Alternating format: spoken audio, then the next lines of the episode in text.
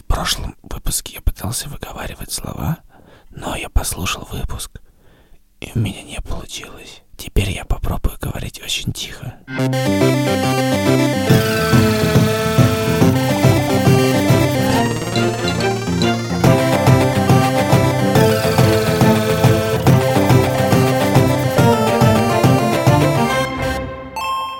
Привет, это подкаст «Деньги пришли». Я Саша Поливанов. И я.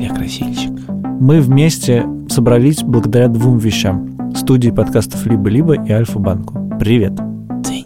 Вот напомни мне, пожалуйста, когда произошла медуза в нашей жизни, ты участвовал в моем найме или как-то обсуждал Я, мой найм? я участвовал в твоем найме. Каким Дело в образом? том, что я предложил тебя нанять. Нет, другой человек тоже абсолютно уверен, что он предложил меня нанять. Хорошей идеи всегда есть много, так сказать. У победы есть много авторов, а у поражения ни одного. Мы сегодня будем говорить о найме на работу.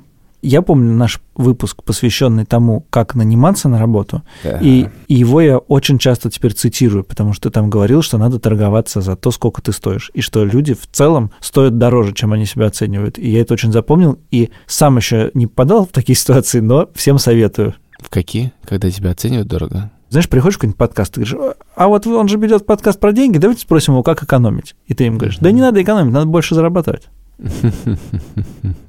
За 177 сезонов, возможно, это главная мысль, которую мы вынесли в подкасте про деньги. Ты медленно очень входишь, и Я главное, что очень раз- и раздражающе меня раз- говоришь, я, знаю, а даже вот не могу я, я ничего. те- Я, тебя пытаюсь пробить на эмоцию, На какую? на отрицательную. Да, слушайте, такая ситуация. Мне тут наш продюсер Паша сказал, что вспомните время, когда вы еще не нанимали. Вот сначала вас нанимали, а потом вы стали нанимать. Я не могу ничего по этому вот сказать. Дело в том, что первого человека, короче, еще я нанял детки в 2007 Уже неплохо, хорошо. году, когда мне было типа 20. И с тех пор я. И уволил я тоже первого человека, я помню, в... Мне кажется, я про это рассказывал в 2007 году. И мы пошли в бар в Петербурге, я что-то же говорил, говорил, говорил, говорил, говорил. И она говорит, Илья, тебе что, уволить, что ли, хочешь? Я говорю, «Ну, да». Говорит, ну, можешь так сказать уже, наконец-то. Было очень сложно, да. Ну, в общем, да, оп- опыт есть некоторый. А что ты говорил? Я по ней не помню, что я говорил. Ну, что-то говорил. Ну, в смысле, что вот, складывается такая ситуация, что ты говорил? Дело в том, что вот чисто, что я только что сказал, что я не помню, что я говорил, что если я сейчас буду отвечать на этот вопрос, это будет безусловным враньем. Я могу ответить на этот вопрос. Я говорил, слушай, ну тут мы... Ну, у нас меняется редакция, и, в общем, мы... У нас будут изменения, да, ну и мы очень быстро будем меняться, и... Ну, там, понимаешь, этот раздел, он может быть, ну, и не так это, наверное, может быть, нужно строить. Ну, мы пока точно до конца не понимаем, наверное, но... Сейчас пойду закажу пиво. Я могу тебе привести пример из сегодняшнего дня. Давай. Значит, мы обсуждали найм, найм разработки. Разработчиков сложно нанимать. Это отдельно, надо сказать, бесит с этой стороны, потому что оказалось, что разработчиков сложно нанять, у них довольно высокие зарплаты, они требовательно выбирают места, они точно знают, что они найдут себе место, и я так не привык. Да, ну, В журналистике не так, так люди не устроены, не спрашивают про соцпакет. ну да, при этом конкуренция не шуточная, во-первых. Во-вторых, даже не дело не в том, что тебе нужно найти разработчика. В лавку в феврале вышло 12 разработчиков, а в марте уже вышло 9, потому что прямо командой перешли ребята. Мы обсуждали одну вещь, это очень сложно нанимать а, разработчиков андроида. Но я такой, сейчас напишу в Фейсбуке. Сейчас напишу в Фейсбуке. Метод Ильи Красильщика Это же, работает для 0,001% населения. это же всегда работает. Напишу сейчас в Фейсбуке. Написал, говорю, Android нужен. Ну, ну, как все написал, короче. Феноменальный успех. Что, ты собрал много шуток? Я не собрал буквально вообще ничего.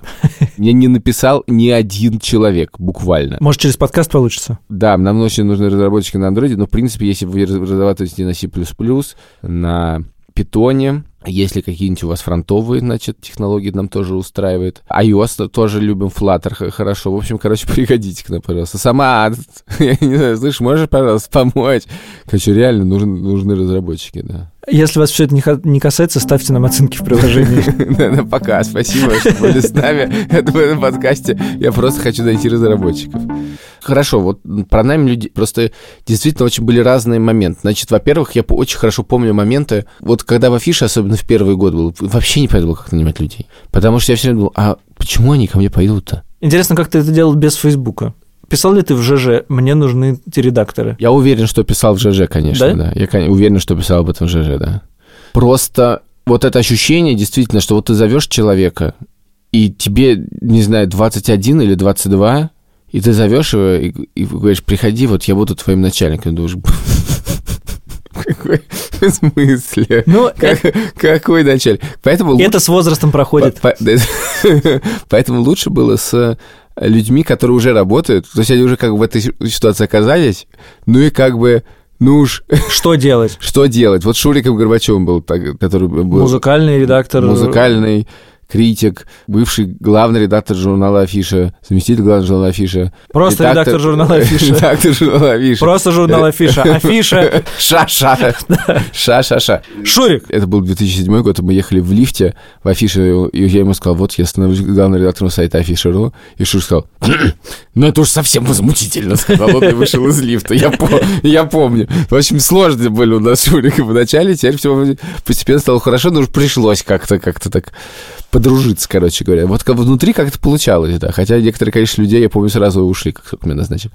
А вот когда ты зовешь, ты думаешь, ну, как бы непонятно. Поэтому, в принципе, легче было, когда тебе приводили людей, сказали, смотри, вот есть человек. Ну, привели, у меня есть, привели. У меня есть маленькая теория неблизких друзей, что лучше всего с, работать именно с ними. Когда ты кого-то знаешь, и, в принципе, ты можешь понять, что он э, ну, как-то по похож на тебя и понимает э, работу так же, как и ты.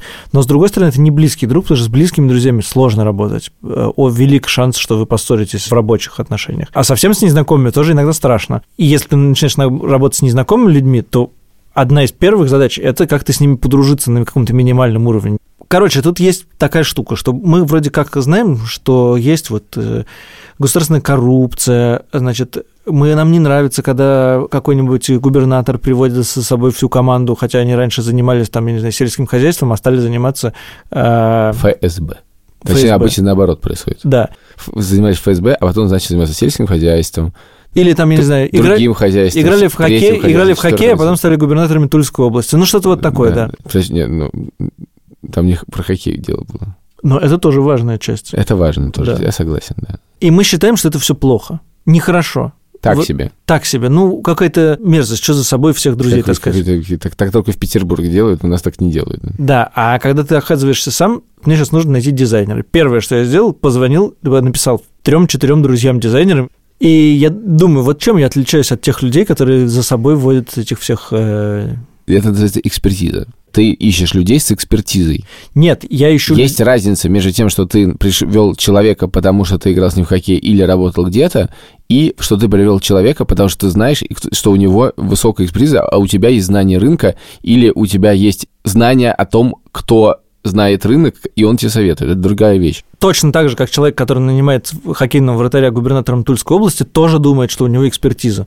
За этим словом может скрываться все, что Нет. угодно. Нет, это не всегда так происходит. Иногда людей нанимают по принципу лояльности, а не по принципу экспертизы. Такое тоже бывает. Ты э, работаешь на какой-то работе, ты предполагается, что в этом разбираешься, у тебя есть опыт. У кого-то он больше, у кого-то меньше, у тебя большой опыт. И э, исходя из этого опыта, ты знаешь, с кем у тебя лучше получится работать, и кто лучше сделает, а кто хуже сделает. Иногда эти люди, так получается, что эти люди да, тебе но, знакомы. Да, но ровно в этот момент и наступает коррупция, потому что человек, с улицы, который может быть в сто раз круче условного да. Вася, не попадет на эту работу тут... просто потому, что он меня не знает. Это называется словом, возможно, несправедливость некоторая, но это не называется словом коррупция. Если называть коррупцией знакомство людей друг с другом, то ты далеко не уедешь. Ну вот смотри, я тебе приведу такой пример. Один мой знакомый работает в государственном учреждении иностранном, и ему надо иногда с... работать с медиа, с российскими. И он как-то хотел, чтобы я ему посоветовал медиа какие-то классные. Я ему что-то говорю, он говорит, я не могу, у меня там друг работает. Или я ему называю другой медиа, он говорит, я не могу, у меня там бывшая девушка работает. Все подумают, что типа я по знакомству это делаю. Ты описываешь сейчас человека, который работает в государственной институции некоторые, и там свои да, правила, это... и они, возможно, дебильные, извини. Но это государство пропагандирует антикоррупционные механизмы. Одно, Хорошо. и одно из лучших в этом. Хорошо.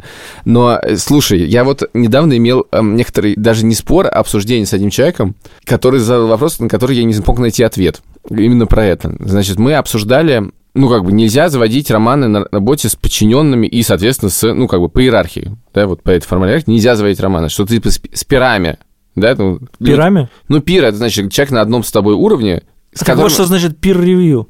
Да. Ну, в смысле, ты не можешь... Ну, не выше, не ниже, короче, Не выше, да. не ниже, да-да. На что мой как собеседник сказал вопрос. А почему тогда можно дружить? Ведь это такая же коррупция получается. Вы начинаете дружить. Безусловно. Ну, дружбу запретить таким образом нельзя. Вот ты можешь, типа, со своим начальником пойти, поехать на дачу, там, выпить. Ну, вообще-то да. Более того, на самом деле довольно, как бы, ну, в этом... Хороший ну, инструмент это... рабочий еще, кроме всего прочего, это потому что вы, скорее всего, вы это... так решите дела, которые вы не это можете решить Это, безусловно, рабочий инструмент, но также он создает между вами специальные отношения, да, и которые неравные по отношению к другим.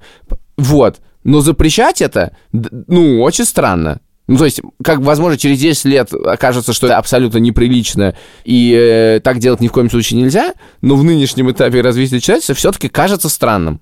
Там, кстати, интересный момент наступает, вот что начальник тебя пригласил на дачу, это какое-то нормированное действие, а ты начальника пригласил. А ты пригласил на человека на день рождения. Э, вот mm-hmm. это не, mm-hmm. вот, это, вот, вот это уже звучит похуже. Ну, я могу сказать, что вот по такой схеме я, безусловно, абсолютно, ну, как бы надо выгонять, как бы всех, извините, по иерархии тут.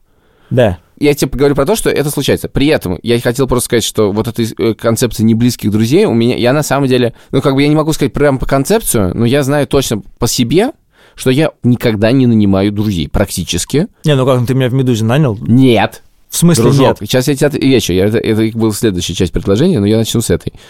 Ну, то есть я как бы точно не нанимаю друзей, потому что они друзья – но даже если я знаю, что человек разбирается в чем что-то, и он мой друг, для меня то, что, что он друг, это скорее минус, а не плюс. Например, у нас сейчас работает э, арт-директором в лавке Петя Сутупов, Петя дизайнер, который считает деньги. Категория. У меня есть так называемые общие продукты, называется food and shit.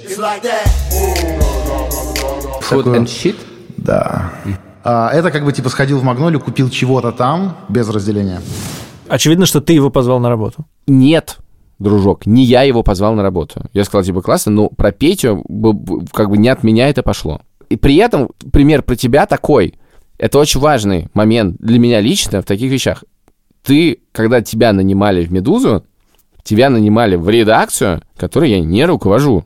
Да, но потом-то получилось немножко по-другому. Потом, а вот потом, что происходит? Происходит потом. В смысле, очень много моих каких-то дружб и приятельств возникли на работе. Но это следствие, а не причина. А то, что следствие, следствие. Тут еще есть некоторый нюанс. Наверное, если бы я сейчас заработал бы в медиа, то я бы, конечно же, не избавился от того, что есть человек, которого я знаю, и я не буду его брать на рот, потому что я знаю. Потому что в, это, в этом уже на какой-то момент начинаешь знать такое количество людей, то это становится... Вообще ничего не получилось, Я все понял. В какой-то момент ты начинаешь знать такое количество людей, теперь понятно, да? Просто я перешел на такую работу, где дальше мое правило замечательно продолжает работать дальше. Ну, то есть, вот, вот в этот момент случилось бы действительно петербуржцы в Москве, губернатор в Тульской области, потому что если бы я перешел бы на эту работу и начал бы нанимать на нее активно своих друзей из медиа, ну, у меня бы на, на самом деле не получилось бы, потому что люди, есть некоторые системы собеседований. Просто вот это было бы странно. С Нового года сколько человек ты собеседовал? Несколько человек, мало. Более того, я на самом деле понял, что я, честно говоря, совершенно не понимаю, каким образом определять... Подходит или не подходит? Да. Вот, давай об этом поговорим. Потому что я вот чувствую, что если человек мне симпатичен, то я скорее буду как-то благосклонно его рассматривать, особенно на какие-то должности, где нету hard skills, где всему можно научиться за три месяца. Так же бывает. Ты заходишь в комнату и думаешь, о, вот этот чувак классно, прям по всему видно, и дальше ты все собеседование думаешь о том, как подвести его таким образом к вопросам, чтобы он хорошо ответил. Или наоборот, ты видишь чувака и думаешь, не, пожалуй, нет. И это звучит ужасно. Это как бы я на самом деле сейчас признаюсь, потому что, в принципе, это нехорошо. И каждый человек, который ведет собеседование, ну, если он в этом признается, значит, он, наверное, в этом смысле не, не, не способен, да, не профессионален наверное, как-то люди умеют это отличить. Ну, короче, мне жалко, я не понимаю, как отделаться от первого ощущения. Бывает очень часто, что ты людей, там, я не знаю, когда ты приходишь на незнакомый день рождения, и ты людей, с кем ты хочешь общаться и с кем не хочешь общаться, за 5 секунд определяешь, даже не как бы не начиная с ними разговаривать. Вот и на собеседованиях происходит более-менее то же самое как у меня устроено? Я на самом деле смотрю людей от какого-то уровня, а до какого-то не смотрю. Есть некоторые исключения, где я влезаю и устраиваю какой-то внутренний фашизм, условно, копирайтеров я смотрю. Но тут с копирайтерами, как бы, я, конечно, разговариваю, Но в реальности, и это разовый случай, в реальности, конечно, может поговорить замечательный человек, но в реальности мне нужно посмотреть его тестовое задание. Угу. Ну, потому что в реальности ну, да, это потому важно. что это hard skills. Да, и я хочу посмотреть это тестовое задание, потом обсудить его еще раз, и посмотреть, скорее всего, второе тестовое задание, и тогда что-то можно решить. Да, или реакции просто Вот, на да, это. да, да. Более того, я думаю, и тут как бы реакция, понимаешь, может человек быть супер мрачным сидеть и быть гениальным копирайтером, а может быть очень бодрым, а когда он начинает писать, э, немножечко... хочется- Разваливаются, да, слова.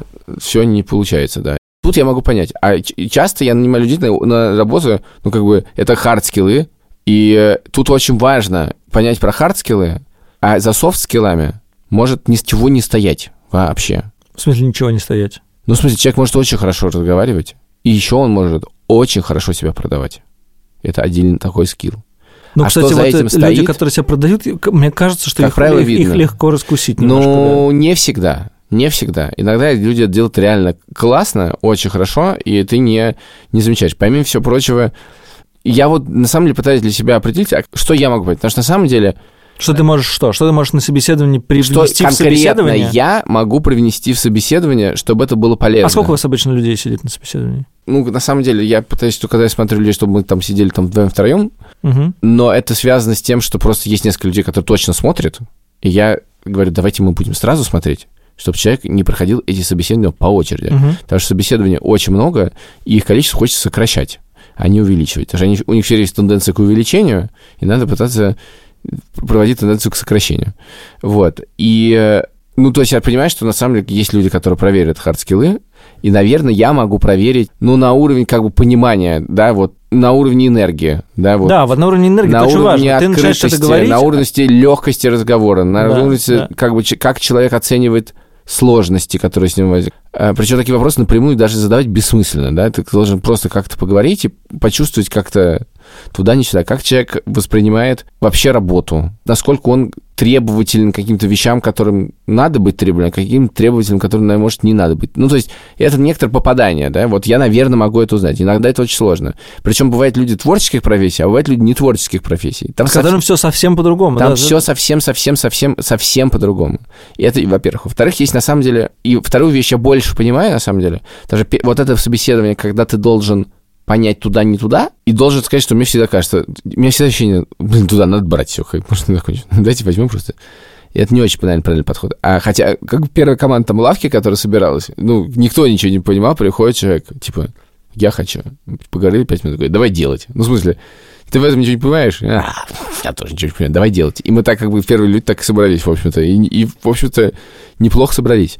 Но есть еще другой жанр собеседования. Бывает интервью такое, а бывает, это называется продающее интервью.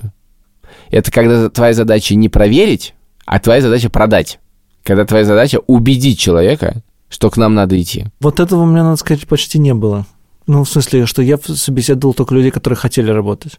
Это, конечно, отдельная история, что эм, в большой компании есть вообще-то разный найм. Есть найм снаружи, а есть найм изнутри. Это называется ротация.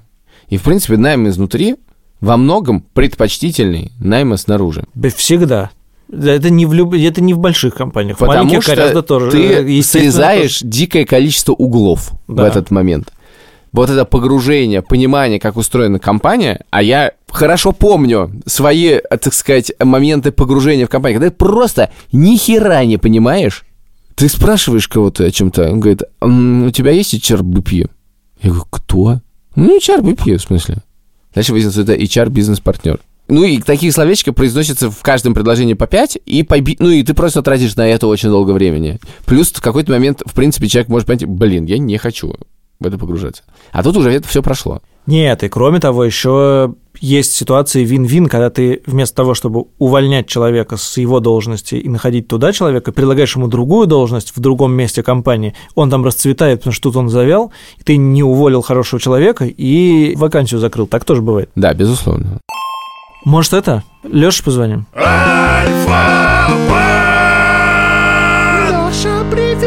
Леш, привет. Привет всем. Скажи, пожалуйста, сколько человек с Нового года ты прособеседовал для приема на работу? Двоих, Господи, какой ты счастливый человек.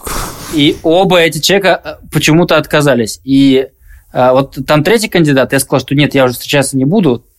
Видимо, это плохая примета, нанимайте без меня. Понятно. То есть ты можешь на собеседование ходить, а можешь не ходить, да? Или есть какие-то штуки, где ты обяза- обязательно должен быть, а какие-то ты спускаешь? Ну, конечно. Если этот человек будет работать непосредственно со мной, то, конечно, я его сам хожу, подбираю все остальное. Если это получается через, то я могу ходить и могу не ходить. У тебя бывало так, что ты вот зашел в собеседование, понимаешь, классный человек, хочу с ним работать, нанимаешь его, а оказывается вообще не туда. Очень часто. Но, может быть, мы все тогда плохо собеседуем? На самом деле меня учили в свое время правильно собеседовать. Короче, у меня даже был шаблон, который прописывал сценарий интервью. Никакого смысла это не имело, честно говоря. Я вот по шаблону вот это все дело собеседовал. И дальше часто бывало так, что человек не подходил по факту в работе, там, не вписался в коллектив или очень хорошо прошел собеседование, а, ну, то, что называется, поднаторел отвечать эти шаблонные вопросы, но по факту разочаровал. И теперь мое собеседование, оно такое достаточно хаотичное, потому что я в целом не верю в собеседование. Это для меня такая большая лотерея. Сколько бы ни собеседовали разных людей, одного кандидата, там, HR, там я, еще кто-нибудь там пособеседовал, это все имеет, как мне кажется, не очень большую эффективность, потому что только жизнь показывает, человек вписывается, Господи, бальзам Или нет? на душу. Я пока еще на той стадии, что э, резюме не имеет никакой роли, и лучше поговорить с человеком. ни резюме, ни встреча. Даже бывало так, что у меня было несколько встреч с кандидатом. И в конце он выходил, проходило 3-4 недели, и было понятно, что это точно не наш человек. Кстати, как ни странно, мне намного проще с людьми расставаться, чем принимать на работу. Потому что когда ты нанимаешь человека, ты не знаешь, там, тот, не тот, его место, не его место, получится, не получится. То есть много вот каких-то таких вещей неопределенных. Когда ты человека увольняешь, то решение уже принято. Абсолютно понятно, что он не подходит. Поэтому здесь как бы никаких душевных метаний нет, кроме, ну, как это сказать. Но в свое время я проходил тренинг, как расставаться с людьми. Вот как раз, чтобы они уходили в какой-то степени счастливыми. Леш, можешь меня сейчас уволить?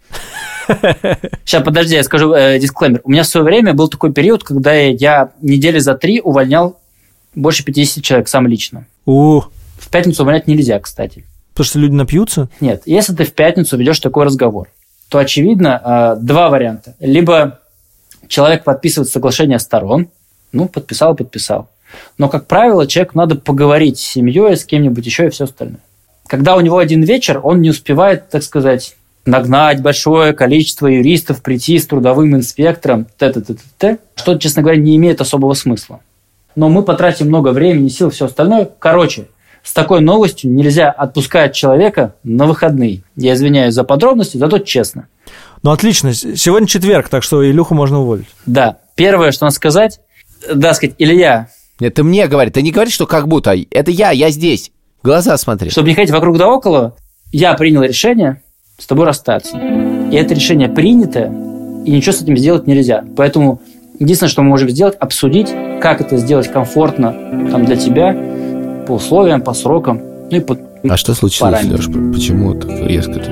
Ну, такое решение принято. Я бы сейчас не смотрел э, А ты назад. ничего мне сказать не можешь, да, вообще? Как почему? Мы вроде работали вместе, нет? Хорошо, я объясню. Я очень редко видел тебя на работе. Фактически никогда. Леш, да Мне я, кажется, же, это- я, же не я же в Же- подкасте желез- работаю. Ну, я же тебя не, не вижу. Вот и все. Здесь самое главное сказать, что решение принято, потому что все хотят, давайте я попробую еще месяц, два, три. Все. И надо повторять как мантру, решение принято, и уже обсуждать условия. Скажи, а друзей ты когда-нибудь нанимал и тем паче увольнял? Нанимал. Я считаю, что если удается работать с друзьями, это супер классно. К сожалению, это практически невозможно, потому что здесь надо четко делить. Ты как функция, и я как функция. Да, вот Илья как функция. И Илья как человек. Да Илью мы уже уволили. За прогулы. У меня были другие кейсы. Я дружил на одной работе, потом с этим человеком уходил, как-то вот нанимал его в новую компанию. Это вообще, я считаю, большим благом. И я как-то на работе, вот даже вот на новой, обрел новых друзей. И мне приходится с ними работать. Не знаю. Наверное, будет период, когда я с ним буду расставаться. Но я думаю, что я смогу объяснить, если сложится такая ситуация. У вас же такая огромная, э, э, огромная махина, такой банк. Наверняка у вас есть куча разных инструкций, как кого нанимать, кого можно нанимать, кому нельзя нанимать. И вот есть еще же такая корпоративная вещь, как премия за то, что ты там предложил какого-то человека в другой отдел. У вас есть такое? Да. Не по всем профессиям, но, например, по айтишникам конкретным. Значит, мы платим 120 тысяч рублей единовременно, если человек привел нам редкого специалиста, и этот специалист прошел испытательный срок. 120, нормально. Привел трех друзей, это уже 360. Можно не работать. Илья, у меня предложение. Мне кажется, я тебя зря уволил. Хочешь, я тебя переведу в другой отдел? Леш, спасибо. Удачных выходных. Пока-пока. Ты же никогда не говоришь, мы вам готовы заплатить там 100 тысяч рублей. Ты говоришь, а вот на какой уровень зарплаты вы рассчитываете? Дальше люди говорят какие-то удивительные вещи для меня. Я всегда не попадаю. Я вот смотрю на человека и думаю, он скажет столько, и он говорит какую-то другую сумму. Причем в значительном числе случаев меньше, чем я предполагал. Я думаю, типа, этот чувак так о себе рассказывает, что он, ну, 120 не меньше. А он говорит, ну, я бы хотел за 80 про несправедливость найма, вот это самая какая-то большая несправедливость, потому что человек одной цифрой обрекает себя на то, что он, может быть, ну, годы будет недополучать какие-то деньги. С другой стороны, я очень хорошо понимаю, что этот вопрос просто на самом деле некорректный, потому что человек настолько, он как бы не знает культуру этой компании, он не знает, где верхние границы, он просто пальцем тыкает в небо, исходя из какой-то собственной оценки того, что он мог бы о себе подумать. Мне кажется, тут такая ситуация. Я, может быть, сто раз не прав. И действительно, вот, вот в этих всех вещах я, вы знаешь, вот еще два года назад бы я рассуждал бы, просто заливался бы соловьем по этому поводу. А вот я пришел в большую компанию, это такая сложная наука. Но как бы на самом деле есть некоторый рыночный уровень, и рыночный уровень определяется, во-первых, ну, внешним рынком, во-вторых, внутренним рынком. Ну, я не могу платить этому человеку больше, чем на той же позиции, которая работает уже два года. Нет, ты даже можешь платить больше, но ты да, это именно раз... что можешь. М- можешь. Именно что можешь, я тоже подумал. Да, мы, конечно так, же, так зарплаты конечно, и растут. Конечно же, ты можешь, но как бы есть некоторые, как бы, ну, есть границы. некоторые границы, да, этой можности.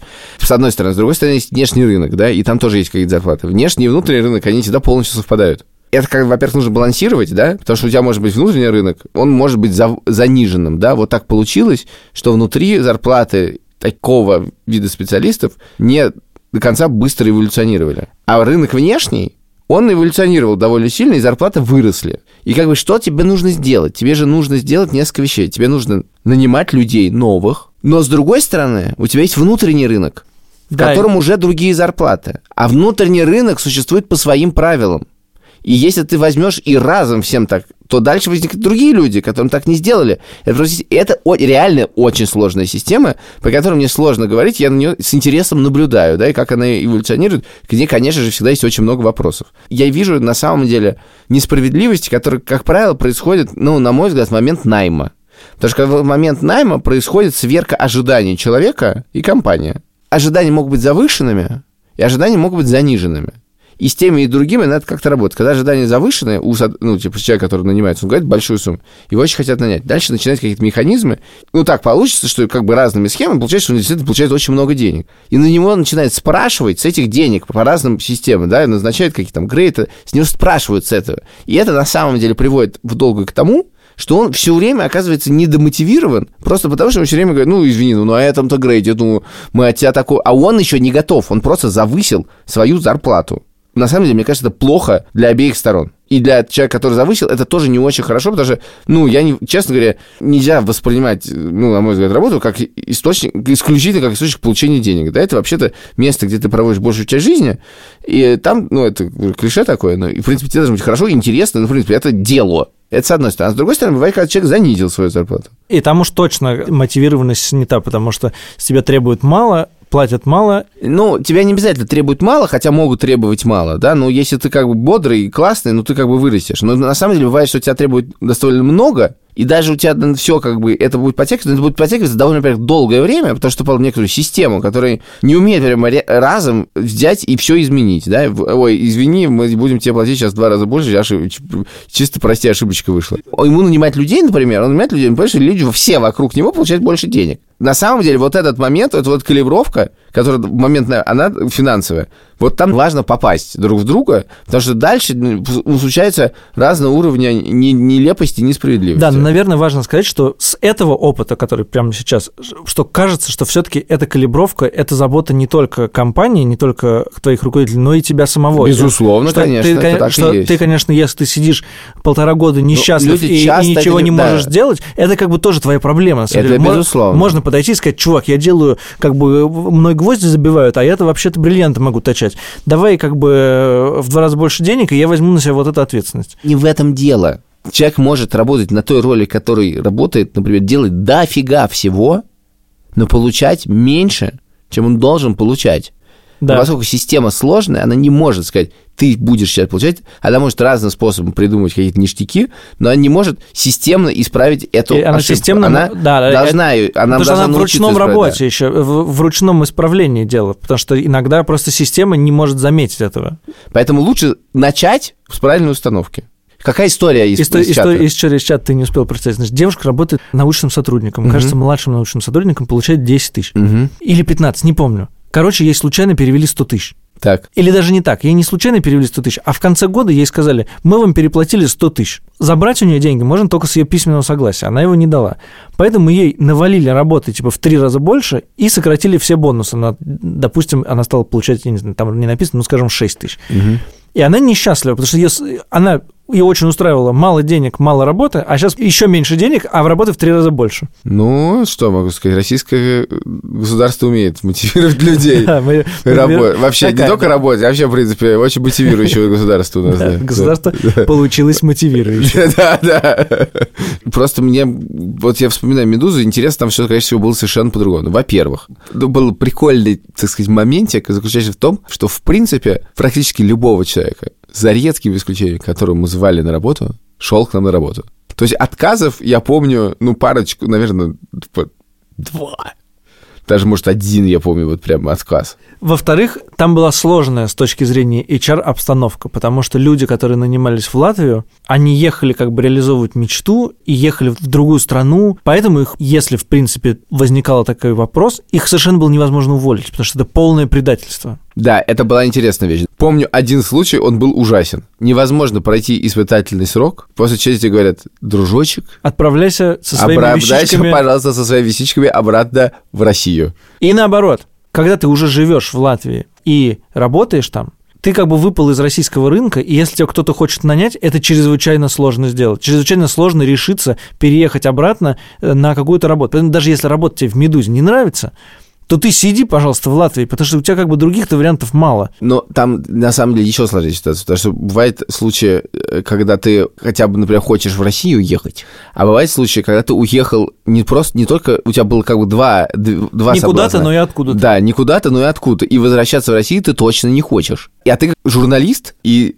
сила твоя в слове, более-менее. Да, а слово твое русское. Да, А русское комсомоль- слово нахер нигде не нужно. Короче, ну, в смысле, просто из-за того, что люди не увольнялись, и их не увольняли, они проживали много разных жизней. Да, много лучше, разных рабо- хуже. работ внутри да, да, и внутри себе одной могли работы, иногда да. расцветить. Ну, короче, это как бы на самом деле интересная вещь. Дело в том, что на самом деле не очень понятно, в какой момент правильно увольнять человека. И в точно так же не совсем понятно, в какой момент правильно увольняться. Потому что просто по опыту я знаю много случаев в собственной практике, когда я очень хотел уволить человека или отнять у него что-нибудь, что он перестал это делать, А потом... не вы- делал этого, или мне не давали это делать, или мне просто не хватило на это силенок или чего-то, а потом выяснялось, что он просто Топчик. топчик. И, в общем-то, без ложной скромности хочу сказать, что, в принципе, меня в 2009 году тоже, в принципе, должны были уволить с поста главного редактора журнала «Афиш», и мы даже об этом договорились, но не, Цинципер уволили до меня и не, не успели. И, в принципе, я считаю, что дальше все пошло только лучше. Для меня, по крайней мере. Увольнение, я уверен, что очень часто увольнение портит хорошие истории будущего. Бездействие иногда оказывается гораздо эффективнее действия. Плюс оно, на самом деле, порождает в человеке травму на много-много-много-много-много-много лет, которую он пытается как-то себе объяснить, пережить. И на самом деле Вот. люди, которых ты увольняешь, они же за некоторое время начинают подозревать, что что-то не так. Да, конечно, И поэтому э, в очень- этот момент они могут на самом деле трансформировать себя в уже довольно гораздо лучшую версию себя, но ты как бы увольняешь старую версию. Ну, на самом деле, мало людей, которые реально нужно вот прям точно увольнять. Там же на самом деле есть несколько причин. Первое, вот главная причина увольнения, когда человеку насрать. Нет, вот я думаю, что еще действительно категория людей, которые могут подвергнуться увольнению, это люди, которые обижены. Это очень дестабилизирующее чувство, когда ты приходишь на работу с ощущением обиды на всех, на компанию, начальство, коллег, я не знаю, какую-нибудь западающую клавишу на компьютере и все остальное. Да, но тут есть еще одна история, что на самом деле это интересно, потому что в некотором роде нету шага назад, да, то есть как бы ты вот продвигаешься как-то куда-то на работе или не продвигаешься куда-то, просто находишься на работе. И крайне редкие случаи, когда ты говоришь человеку, слушай, чувак, ты вообще классный, но ты много на себя взял, мы тебе сейчас дадим поменьше. В большинстве случаев это не работает. Это не самый мотивирующий да, разговор. Да, поэтому тебе говорят, слушай, пока. И это, ну, тупая ситуация на самом деле.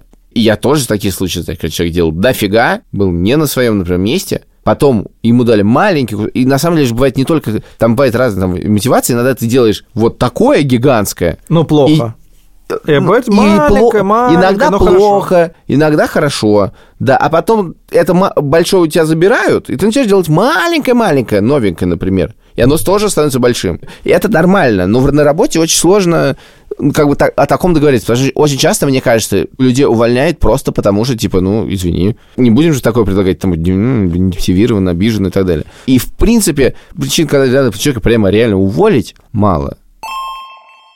Когда мы работали оба в «Медузе», в журналистике было ощущение, свысока мы смотрели, короче, на профессию HR. Потому что HR не приводили ни одного журналиста ты все равно их набирал на рынке по знакомству, просто ощущением от того, что это классный человек, с которым ну, в, в другом месте делать классные вещи, и надо с ним работать через Facebook. Но как бы HR в журналистике не работает.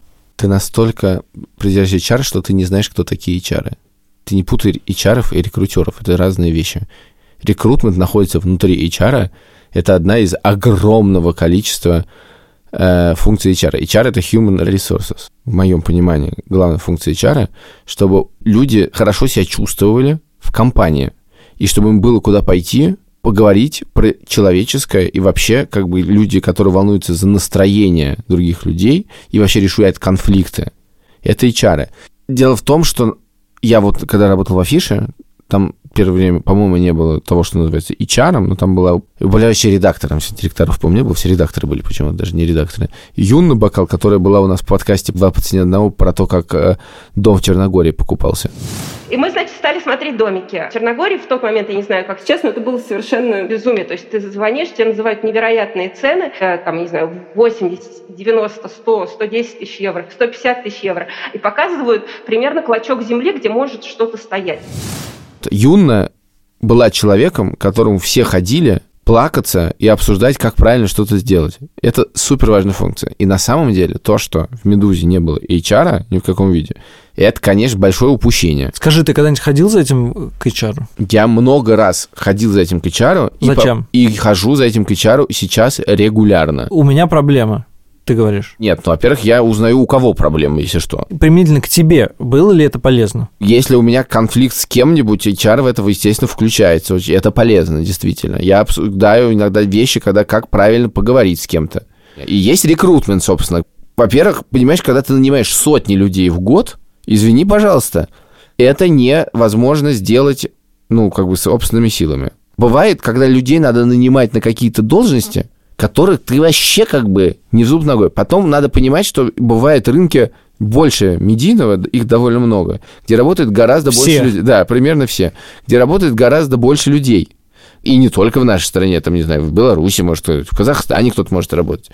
Откуда ты можешь находить людей? Этот рынок надо знать. Ты должен знать, как их искать. Ты должен понимать, куда, зачем идти.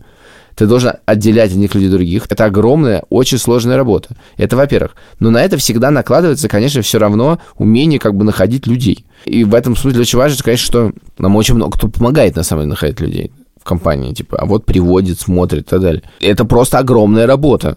Очень большая работа. Это как у нас одновременно открыты десятки вакансий. Только в лавке. Только в лавке, да. Десятки вакансий одновременно ищутся. Причем вакансия часто, вот я говорю, как Android-разработчик, ну, открыта как бы формально-то одна вакансия, но в реальности, когда они закроются в этот момент.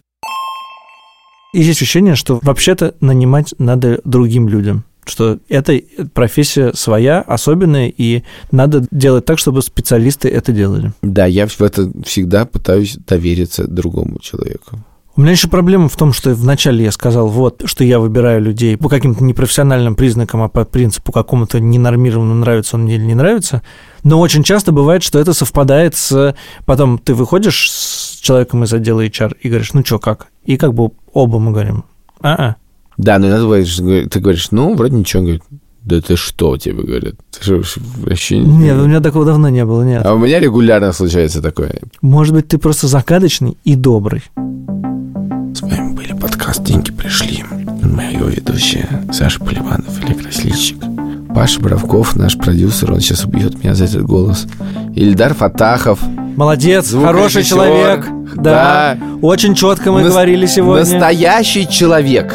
Да. Человечище. С большой буквы. С большой буквы. Че. Че.